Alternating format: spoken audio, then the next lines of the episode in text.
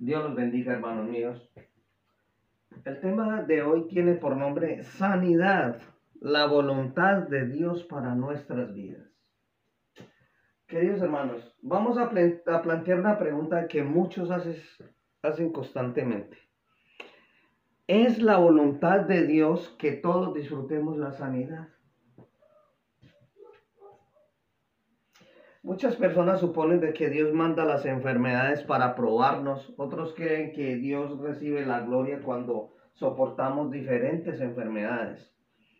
El tema de, la sanidad es fundamental en el plan de Dios y es muy importante que nos guiemos por su palabra y no por sus suposiciones de los hombres.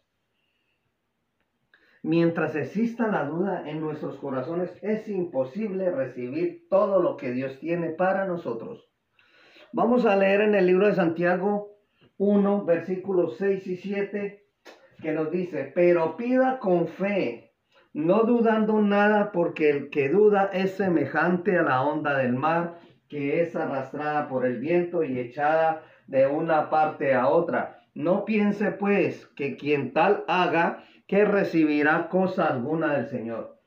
Sí, queridos hermanos, podemos afirmar en base a la palabra de Dios y gracias al amor de Dios de que la obra de Jesucristo ha establecido que la sanidad está disponible para todos.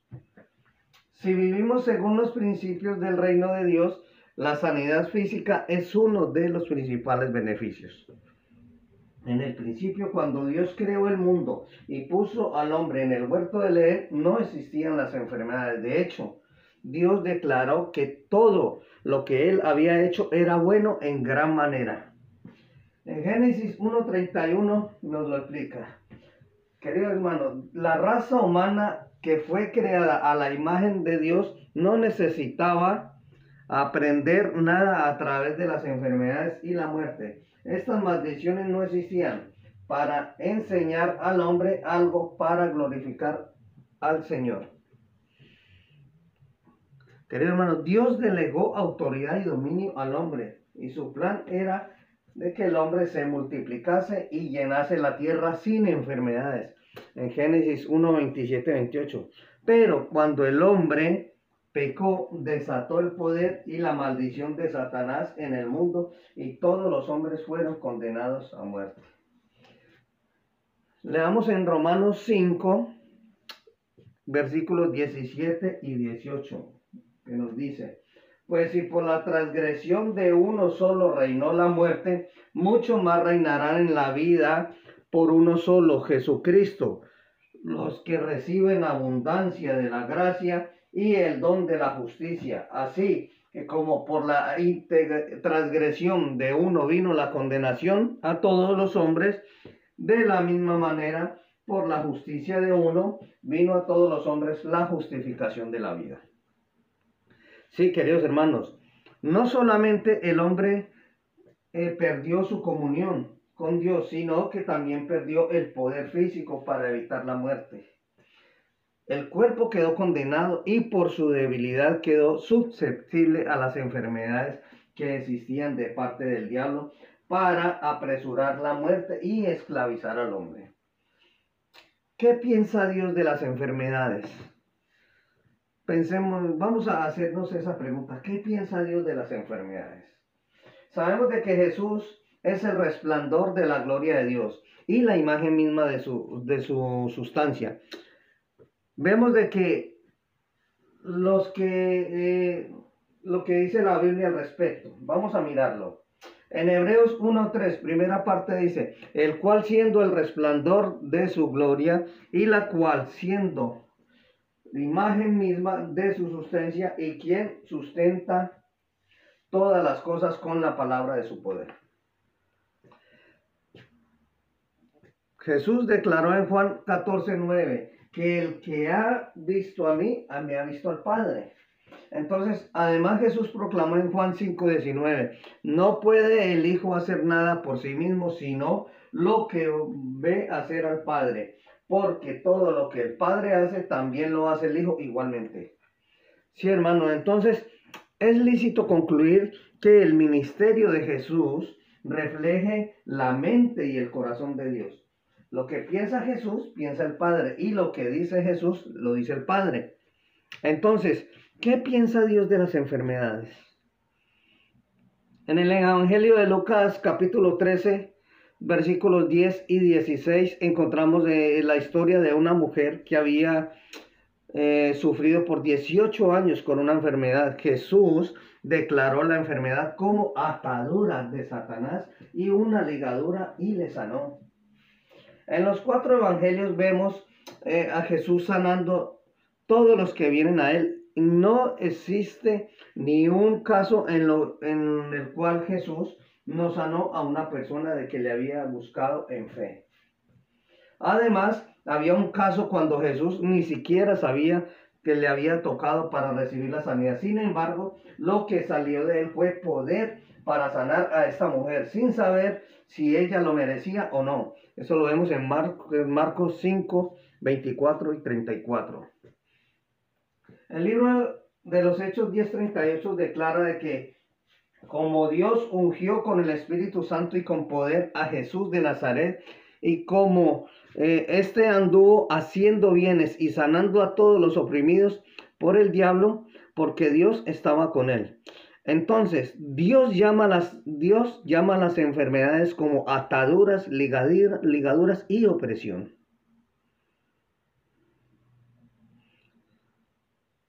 Entonces, querido hermano, Jesús jamás enfermó a alguien para enseñarle algo y jamás dejó de que alguien en su enfermedad para la gloria de Dios. Jesús siempre sanaba al que se lo pedía, querido hermano. Él anduvo sanando, no anduvo castigando con enfermedades. Amén. De hecho, Dios siempre recibía la gloria a través de la sanidad de los enfermos. Las enfermedades representan la obra de Satanás y existen para robar, matar y destruir, como dice en el Evangelio de Juan 10:10. Jesús vino para deshacer, o, sea, destruir las obras del diablo y para darnos vida en abundancia. Entonces, a la luz de la palabra de Dios podemos afirmar que las enfermedades no provienen de Dios ni es su voluntad, sino todo lo contrario. La palabra declara en el Salmo 103.3, Él es quien perdona todas tus iniquidades, el que sana todas tus dolencias. Querido hermano, Dios es el autor de la vida y se reveló a sí mismo en el Antiguo Testamento como Jehová tu sanador. Vemos en el Nuevo Testamento a su Hijo Jesucristo sanando y liberando enfermedades. Ahora, ¿en qué consiste la redención? Querido hermano, en la cruz de Jesús vemos de que Él no solamente llevó nuestros pecados, sino también nuestras enfermedades. En Isaías 53, 4, 5 nos dice, ciertamente llevó él nuestras enfermedades y sufrió nuestros dolores, y nosotros le tuvimos por azotado, por herido de Dios y abatido. Mas el herido fue por nuestras rebeliones, molido por nuestros pecados, el castigo de nuestra paz fue sobre él, y por su llaga fuimos nosotros curados. Sí, queridos hermanos, todo lo que el pecado de Adán había desatado en el mundo, la redención de Jesucristo lo destruyó por completo. En Colosenses 2, versículos 13 y 15, nos dice, y a vosotros estando muertos en pecados y en la incircuncisión de vuestra carne, os dio vida juntamente con él, perdonándoos a todos los pecados, anulando el acta de los decretos que había contra nosotros que nos era contraria quitándola de en medio y clavándola en la cruz. Sí, hermanos, el hombre quedó redimido en espíritu, alma y cuerpo, obviamente. Sí, el pecado es el problema y las enfermedades representan uno de los resultados cuando Dios eliminó el poder del pecado, las enfermedades a la vez perdieron su autoridad. Aquí podemos ver claramente en el vínculo que existe entre el pecado y las enfermedades. La sanidad física es posible cuando el pecado queda perdonado. Es la misma redención la misma sangre de Jesús y la misma fe que perdona y sana. No existen unas reglas para recibir el perdón y otras para recibir la sanidad. Esto es una sola redención, redención, perdón, y los beneficios se reciben por la fe. Tenemos que activar la fe para recibir esos beneficios. Queridos hermanos, Jesús pagó el precio para perdonar y sanar a todos. A todos. Tenemos otra pregunta importante para hacer. ¿Cuántos, para cuántos es la sanidad?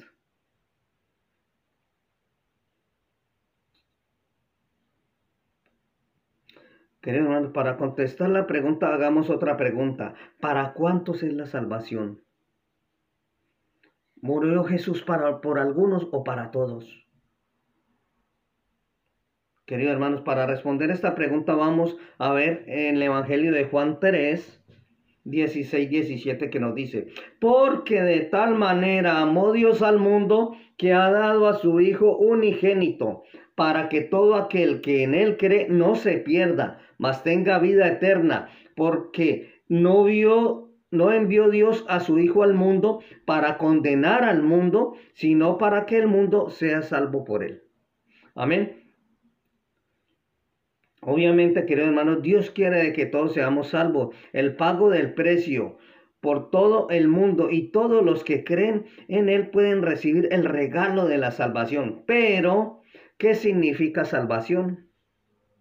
La palabra salvación, salvación en el griego frecuentemente es la palabra soso, que significa salvar, librar, proteger y sanar. De hecho, en el Nuevo Testamento la palabra soso se usa para eh, hablar del perdón de los pecados y la sanidad física.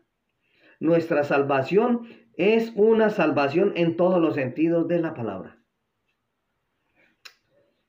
Vamos a ver eh, esto que es tan tremendo en Primera de Pedro 2, 24 que nos dice, quien llevó el mismo nuestros pecados en su cuerpo sobre el madero y por cuya herida fuiste sanado. Amén. Es tremendo, querido hermano. Llevó su cuerpo al madero y por nuestros pecados su cuerpo fue herido. Por nuestros pecados él, él derramó su sangre. Por nuestros pecados su cuerpo fue molido, queridos hermanos, para que fuésemos sanados. Entonces, Dios no quiere que sigamos viviendo en pecado para glorificarle y no quiere que sigamos enfermos tampoco. Él nos proveyó el poder para ser sanos en el mismo momento que nos eh, proveyó para el poder para ser salvos. La sanidad es para todos, querido hermano. ¿Cómo recibir la sanidad? Todas las cosas en el reino de Dios se reciben a través de la creencia. O sea, la fe es por el oír la palabra de Dios. En Romanos 10, 17 nos dice, y creerla en el corazón, si escuchamos la palabra acerca del perdón de los pecados, tendremos fe para recibir el perdón de los pecados. Pero si nunca escuchamos lo que dice la palabra acerca de la sanidad física, no tendremos fe para recibirla. Entonces, queridos hermanos, no dudemos pensar que Dios no quiere sanarnos. Lo que no hemos entendido es que Dios ya nos sanó a través de la cruz. En la misma forma recibimos el perdón de los pecados por fe, sin confiar en las emociones o en los sentimientos. Es necesario que recibamos la sanidad. Amén. Queridos hermanos, somos salvos porque creemos lo que dice la palabra y somos sanados en la misma manera, o sea, creyendo la palabra de Dios. Dios nos extiende su gracia para sanarnos de todas las maneras posibles. La manera más segura es simplemente creer que la sanidad es un decreto tuyo y declarar que eres sano. En Romanos 10:10 10 nos dice, porque con el corazón se cree para justicia, pero con la boca se confiesa para salvación. Sí, hermanos míos, uno puede pedir y recibir la sanidad por fe. Vamos a ver, en Marcos 11, 24 dice, y por tanto os digo que todo lo que pidiereis orando, creed que lo recibiréis y os vendrá. Amén. Entonces, hermanos, la sanidad es para ti si lo creemos y actuamos según la palabra de Dios. La verdad nos hará libres. Es tiempo de que el cuerpo de Cristo sepa que las enfermedades no representan la obra de Dios en nuestras vidas. Sí, querido hermano. Las enfermedades solo representan la obra de Satanás. Ese es el resultado de vivir en un mundo caído y contaminado, querido hermano. Pero ¿qué pasa? De que Dios nos ha dado su palabra para vencer el poder del pecado y las enfermedades. Declaremos la victoria para que Dios sea glorificado en nuestra sanidad, queridos hermanos. Entonces, querido hermano, como dice en Santiago 1, 6, 7, pero pida con fe, no dudando nada, porque el que duda es semejante a la onda del mar, que es arrastrada por el viento y echada de una parte a otra. No pienses, pues, quien tal haga, que recibirá cosa alguna del Señor. Sí, queridos hermanos, Activemos nuestra fe, activemos esa confianza en Dios. Tenemos el poder que Dios nos ha dado para ser sanos, queridos hermanos para ser sanos de las enfermedades, pero también, querido hermano, para sanar nuestros corazones, queridos hermanos. Vamos a declarar de que eres, que, eres sano. Y, recordemos Romanos 10:10, 10, porque con el corazón se cree para justicia, pero con la boca se confiesa salvación.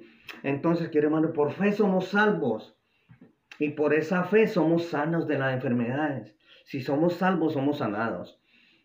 Entonces no lo olvidemos, queridos hermanos, que Dios nos ha dado esa palabra para vencer el poder del pecado que hay de Satanás sobre nosotros. Amén. Que Dios los bendiga grandemente. Dios los bendiga, queridos hermanos.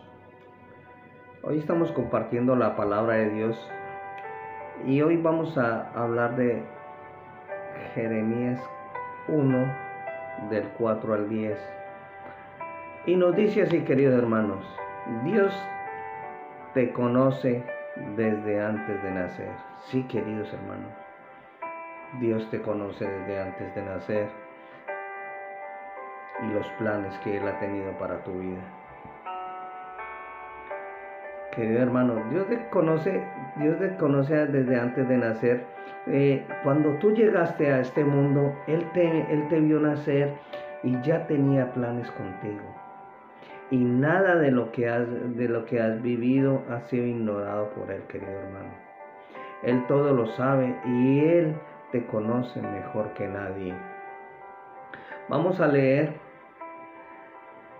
en Jeremías 1, del 4 al 10, que nos dice, Vino pues la palabra de Jehová a mí diciendo, antes de que te formase en el vientre, te conocí y antes de que nacieses te santifiqué, te di por profeta las naciones. Y yo dije, ah, ah, Señor Jehová, he aquí, no sé hablar, porque soy niño. Y me dijo Jehová, no digas, soy un niño, porque a todo lo que te envié irás tú y dirás todo lo que te mandé.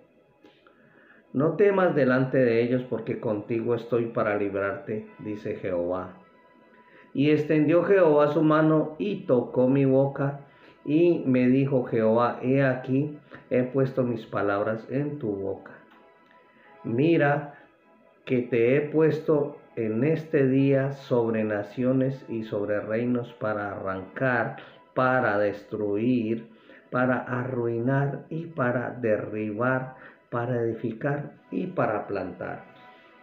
Sí, querido hermano. El día en que naciste, Él estaba allí, querido hermano.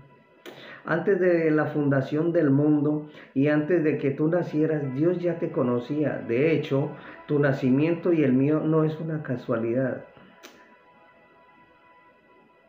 Querido hermano, Dios te conoce desde antes de nacer. El Espíritu Santo eh, eh, habla a tu corazón, querido hermano, y te dice, yo también estaba allí el día en que naciste y también me alegré. Sí, querido hermano.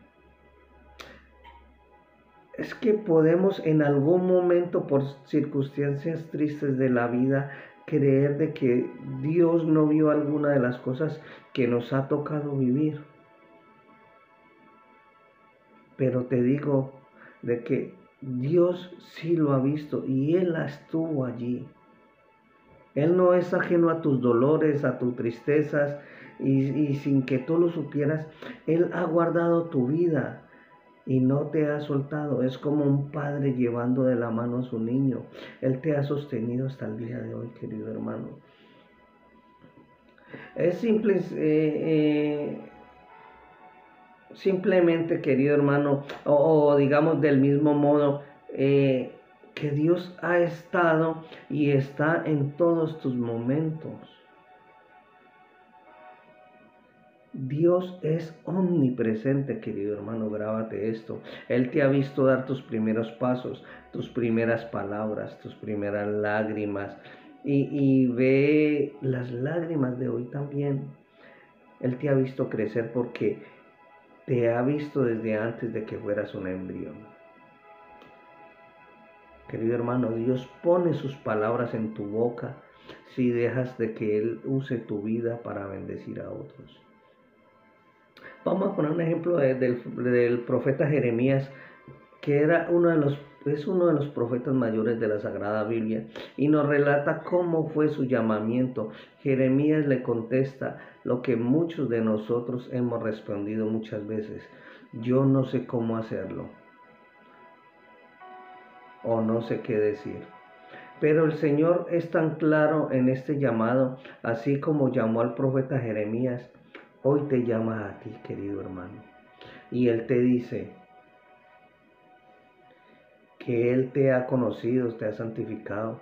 Él toca tu boca y pone sus palabras en ella. No importa lo que el mundo diga de ti, no importa tus títulos o tus bienes, o si tienes o no, o si sabes o no, la obra de, eh, es de Él. Y si estás revestido con el poder y del amor de Dios, Él te dice, no temas, sigue adelante. Como un padre, eh, aún sin que lo supieras, Él ha guardado siempre tu vida.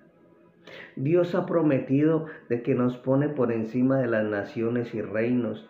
Y si entendemos bien esta promesa, eh, lo que Él nos dice es que nada de lo que venga a nuestra vida será lo suficiente poderoso para derribarnos, porque a través de su palabra nos ha dado la potestad de plantar y arrancar lo que nos sirve y vencer. Sí, querido hermano, pídele a Dios de que toque tu boca y que su palabra salga de ella para bendición de muchos. Para esto naciste. Para esto nací yo. Dios nos conoce. Él conoció eh, a mi madre aún sin que eh, quizá ella lo supiera. La acompañó y decidió quiénes serían sus hijos y los ha visto crecer. Él te conoce a ti y a tu familia y te ha puesto para hacer luz y para llevar libertad a los cautivos. Abre tu boca y no temas porque todo lo que venga a tu vida no se escapa sin control, querido hermano. Él está con nosotros como poderoso gigante para librarnos de todo mal. Confía en Él, confía en, aquel que, que te sacó de las tinieblas a la luz entonces, querido hermano, confía en, aquel que sin que tú supieras ha estado a tu lado cada día de tu vida y que hoy te dice, te he llamado, te he escogido, mío eres tú y nada de lo que hagas podrá revocar ese llamado jamás. Porque los llamados de Dios son irrevocables, querido hermano aún eh, el, enemigo quiera convencerte de que has hecho mal las cosas, que has usado la vida para vivir fuera de la palabra, si conviertes tu corazón al Señor, Él te levantará. No hay nada que se pueda interponer cuando un hijo es llamado por el Padre, querido hermano. Absolutamente nada se puede interponer cuando tú tienes ese llamado. Simplemente, querido hermano, oye la voz de Dios y crea su palabra, porque tú eres un instrumento en las manos de Dios para llevar su palabra y ser luz en medio de las tinieblas. Simplemente, hermano, límpiate el polvo, pídele perdón y ponte a cuenta con el Señor y Él cumplirá sus planes para tu vida. Entonces, querido hermano, meditemos un poco sobre este tema. Todos tenemos un llamado y no estamos en este mundo por casualidad. Simplemente escuchemos la voz de Dios y Él cumplirá nuestros planes en nuestra vida. Que Dios te bendiga.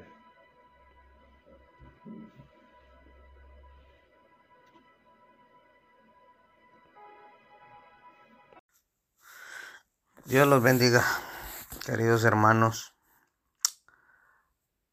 Algo que me estaba dando vueltas y quiero hacer un poco de énfasis en este tema es, y la pregunta es, ¿cuál es tu riqueza?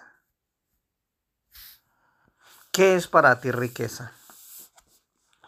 En los tiempos que estamos viviendo, el desespero por la gente buscar el dinero, la gente por hallar riquezas.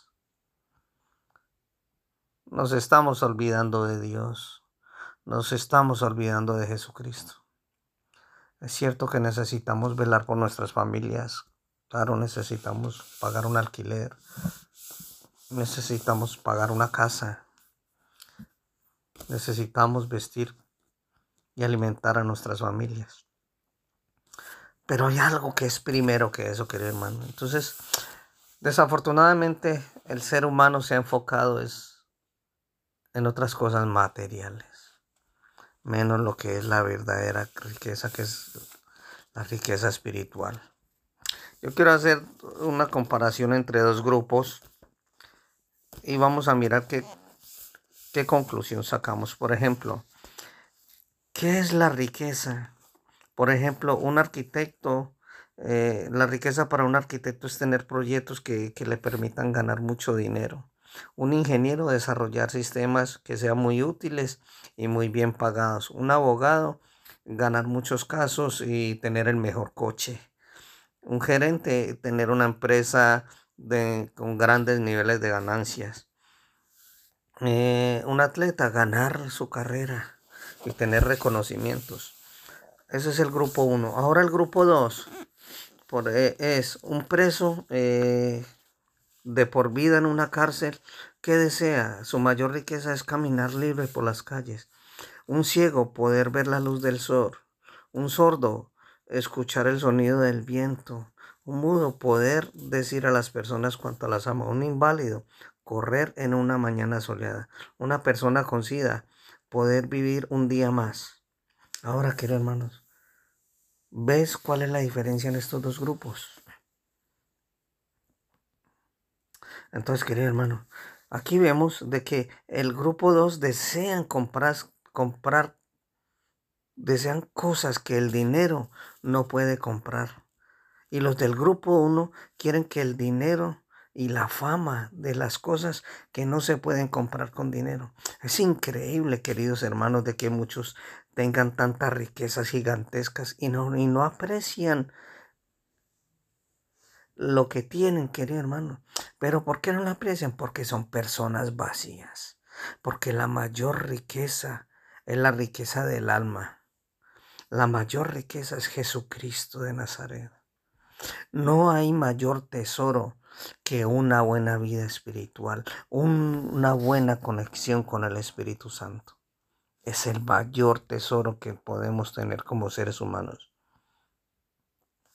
Eso es una riqueza que no tiene precio, querido hermano. Es una riqueza que el dinero no puede comprar. Entonces yo te pregunto ahora a ti, ¿cuál es tu riqueza?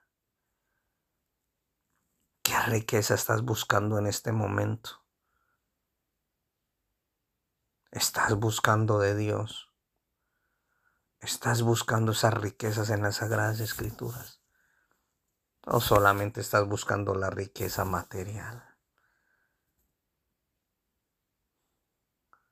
Mira hermano, nosotros sin Jesucristo no somos nada. Por más dinero que tengas, por, el, por más bonito y mejor que sea el coche que tú tienes, eso no es riqueza, eso es basura, querido hermano. Enfócate en los caminos del Señor. Busca el reino de Dios y su justicia, que todo vendrá por añadidura. Dios te ama, Cristo te ama. Es la mayor riqueza que tú puedes buscar. Entonces, querido hermano, la mayor riqueza es vivir amando, es vivir sirviendo a Dios nuestro Señor. Entonces, querido hermano, vamos a, eh, yo quiero eh, que, veamos un, un, debate entre cuatro amigos.